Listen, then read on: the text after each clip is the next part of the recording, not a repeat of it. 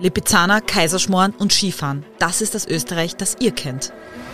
Raub, Mord und Totschlag. Das ist das Österreich, das wir euch in diesem Podcast zeigen werden. Willkommen zu Mordgeschichten, einem True Crime Podcast mit wahren Kriminalfällen aus Österreich. Wir sind Dalila und Hanna, zwei True Crime begeisterte Frauen, die sich entschlossen haben, endlich ihren eigenen Podcast zu starten. Denn es kann nie genug True Crime geben.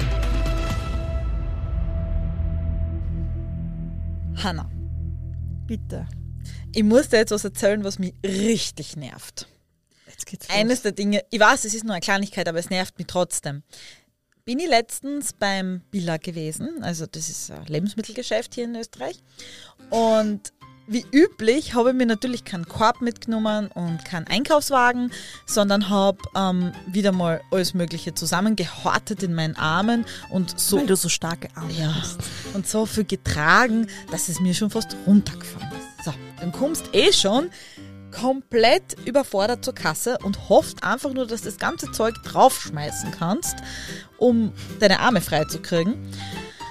Und dann ist die Kassenspur nach vorne hin zur Verkäuferin komplett leer und das letzte Eck der Kassenspur besetzt irgendeine Person, wo sie ihre Butter und ihre Milch auf das letzte Eck drauflegt und dort steht. Und das ärgert mich so sehr, dass man seine Sch Einkäufe nicht einfach vorne hingeben kann, sondern an den letzten Rand dieser, dieses Kassenbandes, so dass ich noch länger meine Einkäufe halten kann, bis mir was runterfällt. Kennst du solche Situationen? Ja, das verstehe ich. Und was ich mich frage, hat diese nette Frau, war ja Frau, oder? Ja. Weiß jetzt gar nicht, aber Ja. egal, ja? Diese Person nicht gesehen, dass du hinter ihr stehst. Ja, sie sehen es eh, aber es ist ihnen egal. Es ist. Das, ist, das finde ich so ignorant, so ein Verhalten. Vor allem, man kann ja einfach nur vorgehen, damit der Nächste drauflegen kann. Also vorgehen, ein Stückchen nach vor, einen Meter nach Aber vor. weil wir bei unangenehmen Kassensituationen sind, unabhängig von Corona, ich finde es unfassbar unangenehm, wenn Menschen so nah hinter einem stehen. Oh ja. Man denkt, du kommst deswegen auch nicht früher dran. Und einmal ist einer, da habe ich mit Karte bezahlt, den Code eingeben und wirklich neben mir gestanden. Und ich war schon so wütend, dass ich gesagt habe, soll ich Ihnen den Code gleich verraten? Der hat mich angeschaut, das würde mich gleich auffressen, weil ich wollte ihn auffressen. Na, das ist so. Ich hasse Einkaufen. Oder, oder, was ich noch ha hasse beim Einkaufen. Die Leute, die mit Bargeld zahlen, aber dann halt jeden Cent rausglauben. Ah, Moment, am 14,59 Euro, 56, 57, 58 und ich krieg schon einen, einen psychischen Zusammenbruch an der Kasse. Und ich will jetzt nicht die alten Omis da draußen haten, ja. Aber wenn sie dann anfangen, das Geldbörsel der Kassiererin entgegenzuhalten, Oh, da ja. suchen sie sich selber aus. Suchen Sie es raus. Oh Ja, mein Gott. Ist eh okay, aber muss ich das am, weiß ich nicht, Donnerstag um 16 Uhr, wenn alle eingehen, machen? Horror, ich sag's da. Also es ist, also die Situation, die ärgern mich wirklich. Oder ist das einfach nur unser Problem, weil wir immer so gestresst sind? Ja, das wir stimmt. das viel gechillter einfach Wir nehmen. müssen halt immer rechtzeitig da sein, dass wir die neue Folge aufnehmen können. Stimmt. Für unsere Community. Vor allem, weil wir immer 20 Mal unterbrechen müssen, weil unser ganz junger Hund ständig zum Spielen beginnt im Studio. Ja, oder unser älterer Hund auf die drauf sitzt. Also wir entschuldigen jetzt schon fürs Gejaul, das schneide ich nicht raus, das ist so süß. Ja, er will gerade er will mit dem Juri spielen. Ach Gott. Aber wir sind ja nicht da, um über Hunde zu reden, obwohl wir sehr oft über Hunde reden. Bisschen vielleicht. Ich habe natürlich wie üblich einen Fall vorbereitet, weil dieses Mal bin wieder ich dran. Und ja, Hanna, bist du bereit? Bist du aufnahmefähig? Also kurz möchte ich noch sagen, mir fehlt da noch immer deine peinliche Lebensanekdote. Ich bin am Nachdenken. Es ist das Jahr 1992. Helmut Frodel ist am Höhepunkt seiner Karriere angelangt. Filmproduzent, Moderator, österreichischer Regisseur. Was will man mehr? Die meisten kennen ihn aus den Jugendsendungen des ORF ohne Maulkorb oder auch zahlreiche andere Sendungen, die er für den ORF produziert hat. Natürlich ist das Showbusiness nicht so einfach und natürlich gibt es immer Neider. Es ist ein Geben und ein Nehmen. Und hier und da muss Frodel bei den Vergaben von Werbespots nachhelfen. Wie? Das ist nicht schwer. Ein wenig Geld hier, ein wenig Geld den richtigen Beamten da und schon gibt es Vorteile für die, denen man das auch zukommen lassen will. Oder besser gesagt die, die am besten zahlen. Dass der besagte Beamte Jahre später wegen Bestechung verurteilt wird, ist natürlich ärgerlich, aber zieht für Frodel zum Glück keinen Nachteil nach sich. Noch nicht. Wäre da nicht der Studiobesitzer Fritz Köberl. Köberl besitzt eben, wie erwähnt, ein Tonstudio und erfährt vom Bestechungsskandal der Werbespots, die der Frodel mutmaßlich durchgeführt hat. Und da er von diesen Nachteilen auch unmittelbar betroffen ist, stellt der Frodel zur Rede und droht ihn wegen Korruption anzuzeigen. Das gefällt Frodel natürlich gar nicht. Nicht nur, dass sein guter Ruf damit erheblichen Schaden nehmen würde, auch seine ganze Karriere, sprich sein Beruf, stehen auf dem Spiel. Der extrovertierte Frodel lässt das bestimmt nicht auf sich sitzen, denn wer soll denn ihm drohen? Köberl muss weg. Er ist ein Dorn im Auge und definitiv eine undichte Quelle, die von diesen Vergaben wissen könnte. Sein Freund Gabor Pesti wird ihm dabei helfen, den aufmüpfigen Köberl einen Denkzettel, wie er später gesagt hat, zu verpassen. Nun ja, wie? Es bedarf einer wirklich genauen Planung. Übrigens, der Herr Gabor Pesti ist zu diesem Zeitpunkt auch sein Steuerberater und auch noch immer Steuerberater. Schritt 1. Frodel und Pesti engagieren eine gut aussehende 30-Jährige mit dem Namen Biljana Novakova. Novakova sieht der Ex-Partnerin des Köberl sehr, sehr ähnlich. Sie hat nur eine Aufgabe. Köberl soll sich in sie verlieben. Nach einem zufälligen Treffen und mehreren Gesprächen geht der Plan vollkommen auf. Köberl verliebt sich in die gut aussehende 30-Jährige und er ist im siebten Himmel. Schritt 2 des Planes. Frodel mietet eine Wohnung in Budapest, wo die hübsche Serbin vermeintlich wohnt. Biljana erzählt ihrem neuen geliebten Köberl, dass sie ihm ihren Onkel Benes gerne vorstellen würde und ob er doch nicht in ihre Wohnung nach Budapest kommen möge. Gesagt, getan. Am 22. Mai 1992 macht sich Köberl auf den Weg zu seiner neuen Flamme. Und jetzt wird es creepy. Der Steuerberater Pesti verkleidet sich nämlich in der Wohnung als Biljanas Onkel.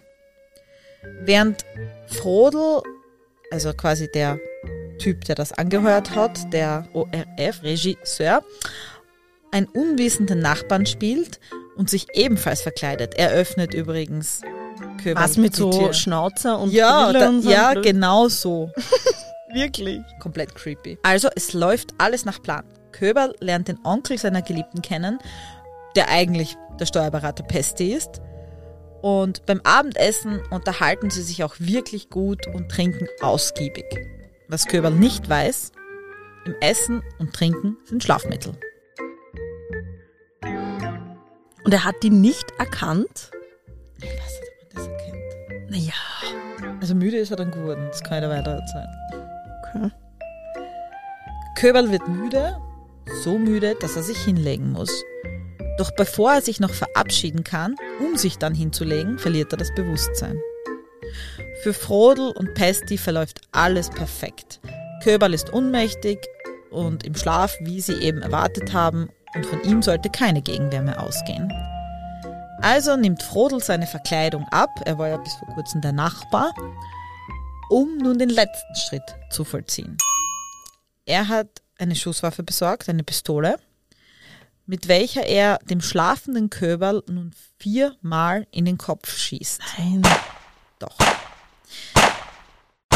Pesti befindet sich ebenfalls in der Wohnung und natürlich auch noch immer die Geliebte quasi, die vermeintlich Geliebte des mhm. Köberl, der Lockvogel. Nachdem beide feststellen, dass Köberl nun tot ist, Nona nicht, nach vier Schüssen, machen sie sich dran, die Leiche verschwinden zu lassen. Da denken sie darüber nach, naja, okay, wie wird man eine Leiche los? Gar nicht mal so leicht. Und vor allem in Budapest. Tja, aber für das Verschwinden der Leiche fällt Frodel ganz schnell eine Variante ein. Und ich habe dir gesagt, er war Regisseur und auch fürs Fernsehen tätig. Und die Variante, die ihm einfällt, ist eigentlich filmreif. Oh je. Er hat sich nämlich einen elektrischen Fuchsschwanz besorgt. Das ist eine Säge. Mhm. Und beginnt Köberls Leichnam in mehrere Teile zu zersägen. Mhm. Um es genau zu nehmen, in 17 Teile. Diese verpackt er fein säuberlich in 17 Plastiktüten und verteilt sie in verschiedene Müllcontainer in Budapest. Die Wohnung wird anschließend gesäubert und für Frodel und Pesti ist der Akt erledigt. Fast. Denn es folgt ein ganz wichtiger weiterer Schritt für die beiden in ihren heimtückischen Plan. Denn das Verkleidungsdrama geht weiter. Frodel gibt sich in einen Fax, welches er an die Familie vom toten Köberl adressiert, als dieser aus und erklärt, dass er nicht so bald nach Hause kommen werde, da er mit seiner frisch angetrauten Ehefrau auf Hochzeitsreise ist. Da das nicht das erste Mal ist, dass der vermeintliche Köberl von seiner neuen Geliebten Biljana erzählt, scheint es auch vorerst unauffällig. Was jedoch sehr wohl auffällig ist, ist, dass Köberl in diesem Fax auch mitteilt, dass von nun an seine Finanzen von einem Generalbevollmächtigten verwaltet werden. Und dieser Generalbevollmächtigte, was glaubst du, wer das sein hätte können? Der Steuerberater, der, Ah, der Pesti. der Pesti. Der Pesti. Genau, der Steuerberater ist jetzt quasi der Generalbevollmächtigte über das ganze Vermögen von den Natürlich. Toten. Ja, zufällig.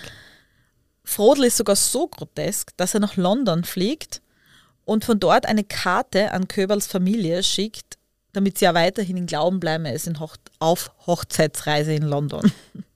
Okay. Doch diesen London-Trip nutzt Frodel gleich zweifach aus. Nicht nur um eine Karte zu verschicken, denn da hat es ja auch dieses Fax gegeben mit der Generalbevollmächtigung. Also geht er verkleidet in die österreichische Botschaft in London und unterzeichnet drüben diese Generalbevollmächtigung im Namen von Köberl zugunsten des Steuerberaters Pesti. Hat er sich als Köberl verkleidet? Ja. Ein Scheiß. Ja, aber dass das, ich finde das voll komisch, dass es überhaupt möglich ist, dass du in eine Botschaft gehst und dort irgendwie so dein Vermögen quasi. Ja, vor allem, der muss ja einen Ausweis oder irgendwas vorzeigen. Und das, Ja, der hat ja gehabt, die ganzen Dinge, weil der hat das ja alles ja mitgehabt. und das ist in keinem der aufgefallen, dass der am Ausweis nicht er. Das wäre eine gute Perücke gewesen. Okay. Nun ist der letzte Schritt getan. Frodel und Pesti haben nicht nur einen Widersacher getötet, nein, sie haben sogar sein gesamtes Vermögen zur Verfügung. Doch so lange währte die Freude über das neu gewonnene Vermögen nicht. Der Familie und den Freunden von Köberl kommt es doch sehr seltsam vor, dass ihr Fritz so unachtsam mit seinem Geld umgeht, denn auf einmal wird es verprasst. Liegt das jetzt an seiner neuen Liebe oder was hat Fritz geritten? Immer mehr verzweifeln sie an der Theorie, dass Köberl einfach abgehauen sei und sein Geld nun verprasst. Sie entscheiden sich, ihn abgängig zu melden, da nicht nur das Geld ein Indiz ist, sondern seit der Postkarte aus London, wo er ja auf Hochzeitsreise war, ähm, meldet er sich auch nicht mehr. Zeitgleich, während die Familie in Sorge schwebt und diese Abgängigkeitsanzeige erstattet, durchwühlt ein Obdachloser auf der Suche nach etwas Verwertbarem die Container in der Altstadt von Budapest. Der Fund, den er dabei macht, ist aber beängstigend. Er öffnet einen Müllsack und findet eine menschliche Hand. Nachdem er diesen grausamen Fund der Polizei meldete, wurde eine Großdurchsuchung von allen Müllcontainern in der Gegend dort durchgeführt und es konnten 17 Leichenteile gefunden werden. Also alle. fast, Ich dachte, er hat es in 17 Teile zerteilt. ja. Aber sie waren halt teilweise natürlich verwest und so noch schon, aber ja, alle. Ah, alle, ja. Übrigens, an dieser Stelle muss ich da sagen, ich habe das dann googelt, gell, also recherchiert zu dem Fall und komme ich da nicht auf irgendeine Seite, das war, ich glaube sogar die ungarische Polizei oder so, alles wird geschrieben und da ist einfach ohne Warnung, ohne irgendwas dieses Bild, wie sie diese 17 Teile so zusammengelegt haben, aber mit Abstand, dass es wieder ausschaut wie ein Mensch. Wirklich? Ja. Also, Es ist nicht lustig, aber. na, aber voll arg. ich habe mich selber geschreckt. Also Leute, wenn ihr das nicht sehen wollt, dann googelt das nicht, weil es kommt einfach ohne Vorwarnung. Und Schon ein bisschen grauslich. ich habe das auch arg gefunden, vor allem, dass man das, Vor allem irgendwie ein bisschen pietätlos dem Toten gegenüber. ja, finde ich halt einfach total. So. Also das hat man einfach so aufgelegt, veröffentlicht. Aber das war halt auch am Budapester Polizei. 17 Teile. Nicht mehr von Köberl ist übrig geblieben. Da der Kopf ebenfalls gefunden wurde, ist es möglich, einen Gipsabdruck bzw. eine Gesichtsrekonstruktion des Toten anzufertigen, welcher dann in den ungarischen Medien veröffentlicht wird. Wer kennt diesen Mann? Unbekannter Mann, heißt es in den Tageszeitungen. Und nun spielt Inspektor Zufall eine Rolle. Natürlich wurde zur selben Zeit in Österreich diese Abgängigkeitsanzeige erstattet und es wurden Flugblätter des abgängigen Köberl gedruckt. Sei Suche ist natürlich auf Hochdruck betrieben worden. Eine Österreicherin, welche in Ungarn wohnhaft ist und sowohl Zeitungen aus Ungarn und aus Österreich liest, nimmt voll detektivmäßig diese beiden Bilder, also das Bild des Gipsabdruckes und das Bild des Abgängigen aus der österreichischen Zeitschrift und vergleicht diese. Für sie ist es ein und dieselbe Person und die Polizei soll nun klären, ob sie im Recht ist.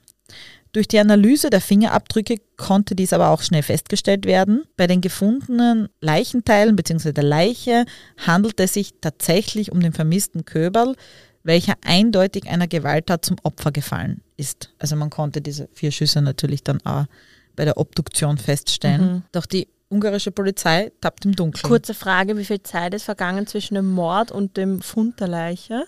Drei Wochen. Okay, Drei Wochen. ja. Wer den Österreicher ermordet hat, ist unklar. Als es ihnen gelingt, die gemietete Wohnung in Budapest auszuforschen, stoßen die Ermittlerinnen auf weitere unschöne Funde.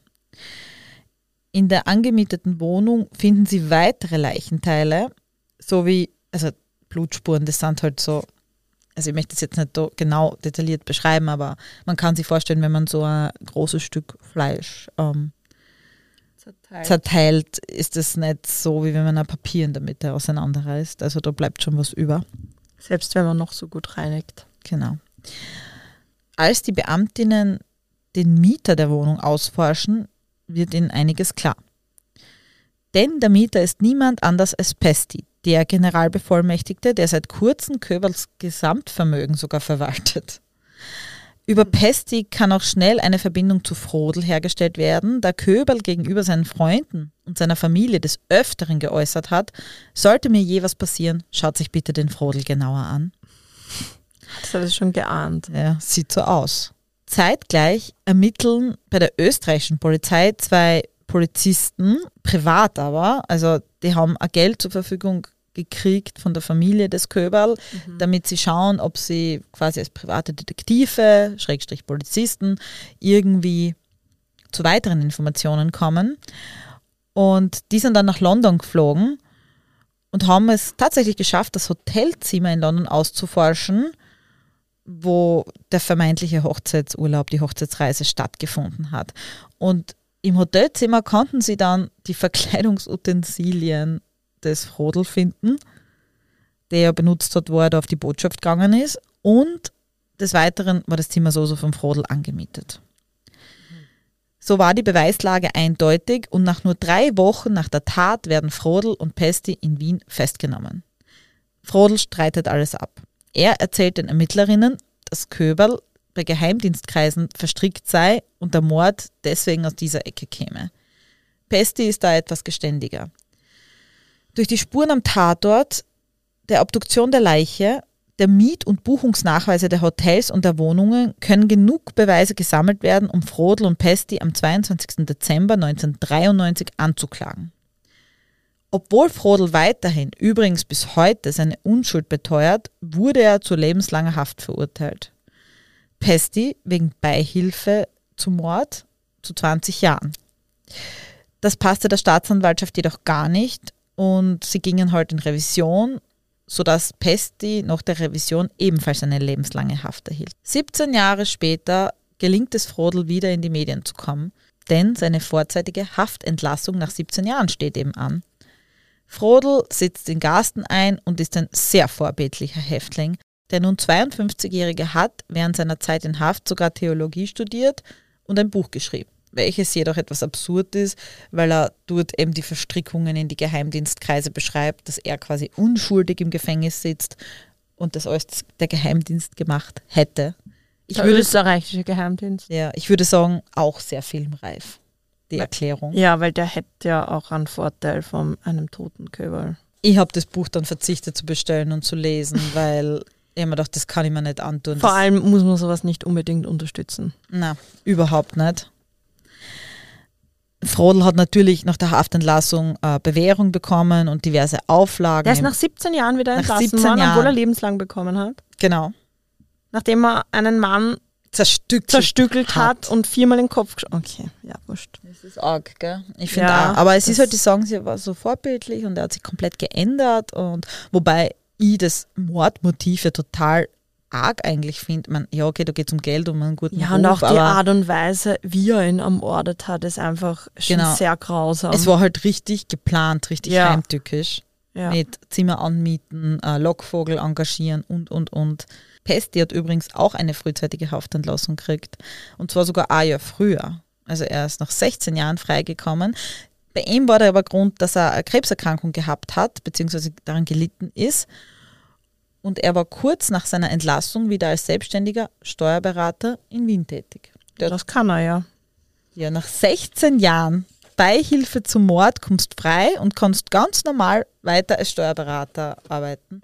Wobei das waren die 1992, 93er Jahre. Also ich weiß nicht, heutzutage Ja. gibt es ja Berufsverbot und solche Geschichten. Wobei es muss im unmittelbaren Zusammenhang stehen. Also Ja, Steuerberater. aber war es ja, oder?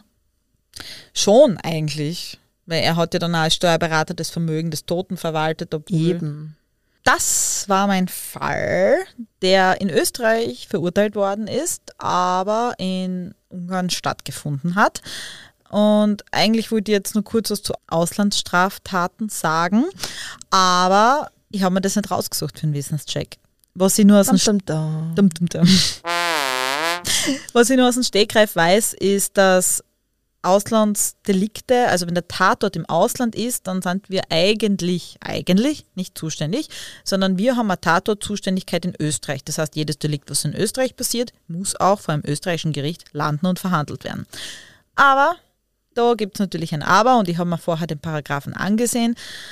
Nur muss ich mir ein bisschen mehr in das einlesen, um das hier ein bisschen einfacher zu erklären, denn es ist gar nicht so unkompliziert.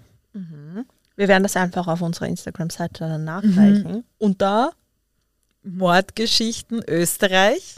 und Österreich mit OE geschrieben. Genau, folgt uns dort bitte auch unbedingt, weil das ist uns eine große Hilfe. Ja, und wir posten dort immer Beiträge zu unseren Folgen und Zusatzinfos. Ihr könnt so zum Beispiel auch mit uns diskutieren, was ihr vom Fall haltet oder wenn ihr Fallvorschläge habt. Genau. Also wir würden uns auf jeden Fall um regen Austausch freuen. Sehr sogar. Aber was jetzt nur fehlt, ist mein Wissenscheck. Und was ich wirklich kurz erklären wollte, ist der Unterschied zwischen Mord und Totschlag. Man, Eigentlich heißt es Lilas Strafrechtsstunde, nicht Wissenscheck. willkommen zum Podcast Lilas Strafrechtsstunde.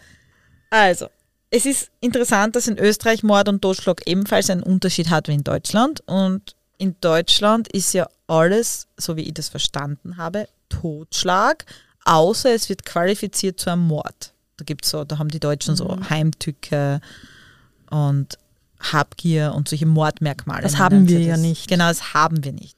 In Österreich ist es nämlich genau umgekehrt. Es ist einmal alles ein Mord. Quasi Mord ist das erste Delikt. Und dann gibt es Milderungsgründe. Hm? Eben in Deutschland Qualifizierungsgründe, bei uns Milderungsgründe. Was ich persönlich ein bisschen besser finde, muss ich da ehrlich sagen. Ja, ich verstehe das System in Deutschland ist gar nicht mehr, also verstehe ich nicht ganz. Ich finde, da hat es Österreich ein bisschen besser gemacht. Das finde ich auch, weil wenn es irgendwelche Gründe gibt, die den Täter eine Milderung verschaffen, dann kann man die ja eh vorlegen und die wird ja jeder Täter freiwillig vorlegen, damit der Mord quasi abgestuft wird. Ich wollte eigentlich erklären, dass das eben Milderungsgründe sind und beim Mord steht zum Beispiel nur, wer einen anderen tötet, begeht einen Mord. Ganz einfach erklärt. Beim Totschlag Das ist, der kürzeste Paragraph im Strafgesetzbuch. ist er das? Ich ja, glaub ich glaub, ziemlich. Ich habe noch nie die Worte gezählt. Aber beim Totschlag ist auch wer einen anderen tötet, aber aus einer heftigen Gemütsbewegung allgemein begreiflich. Aus einer allgemein begreiflichen, heftigen Gemütsbewegung. Genau. Aus einer allgemein begreiflichen, heftigen Gemütsbewegung. Danke. Was heißt das jetzt erklärt, liebe Lila? Das heißt, es ist etwas, was erstens ist es sehr emotional immer und es muss allgemein nachvollziehbar sein. Das ist jetzt schwierig zu sagen, aber ein kurzes Beispiel. Ein Mann schlägt andauernd seine Frau, jahrelang, monatelang und dann kommt es wieder zu einer Schlägerei oder er sch- schlägt wieder auf sie ein und währenddessen nimmt die Frau das Messer und sticht, ihn ein, sticht auf ihn ein und er stirbt dabei. Wird dann, Könnte man jetzt aber auch von Notwehr ausgehen. könnte man von Note, ja, aber wenn man jetzt sagt, es sind nur Watschen, also nichts Lebensgefährliches und sie ersticht ihn aber trotzdem, dann sind wir beim Totschlag. Da würde man sagen, heftige Gemütsbewegung, sie war da in einem Ausnahmezustand Mhm. und allgemein begreiflich, weil quasi der normale Mensch würde sagen, okay, da hätte ich jetzt auch zugestochen. Der Durchschnittsmensch, Durchschnittsmensch. kann das nachvollziehen. Genau, das ist so Okay. der Unterschied.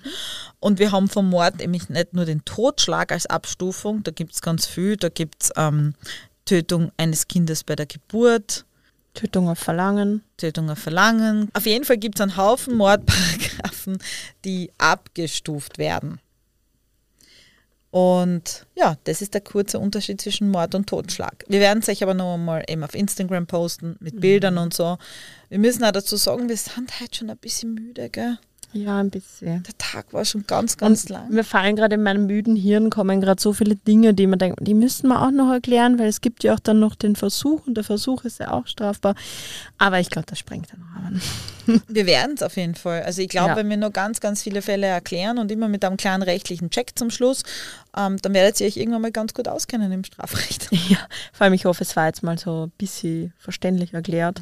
Unser Ziel dieses Podcastes ist es, dass der Otto Normalverbraucher draußen zum Beispiel einfach die rechtlichen Grundlagen versteht, wie die Hanna in der letzten Folge das mit der Untersuchungshaft erklärt hat, weil man sagt halt oft, oh mein Gott, der Täter ist auf freien Fuß.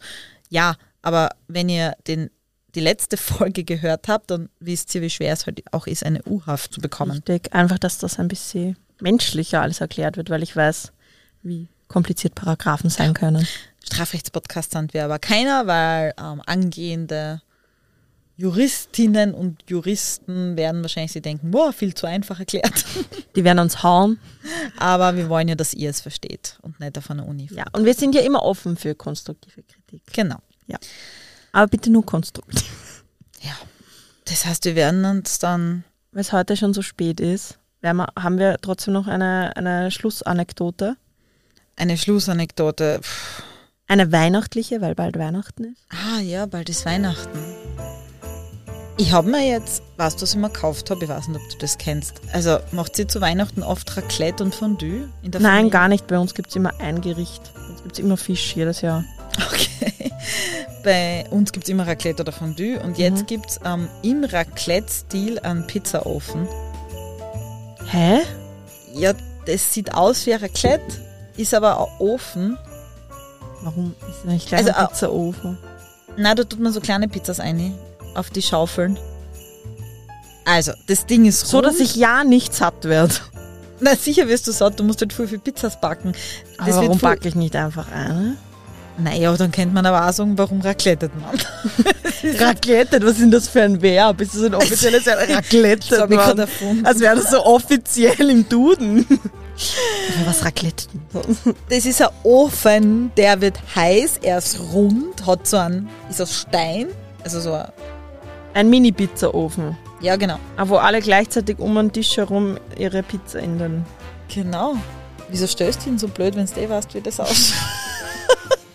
Weil ich das Konzept nicht verstehe. Man muss ja nicht alles.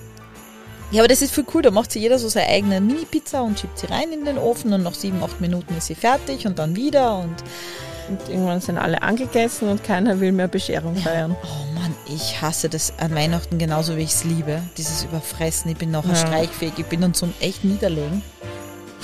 Ja, aber das passt eh. Weihnachtsfest soll ja entspannend sein. Wie verbringt ihr heuer Weihnachten?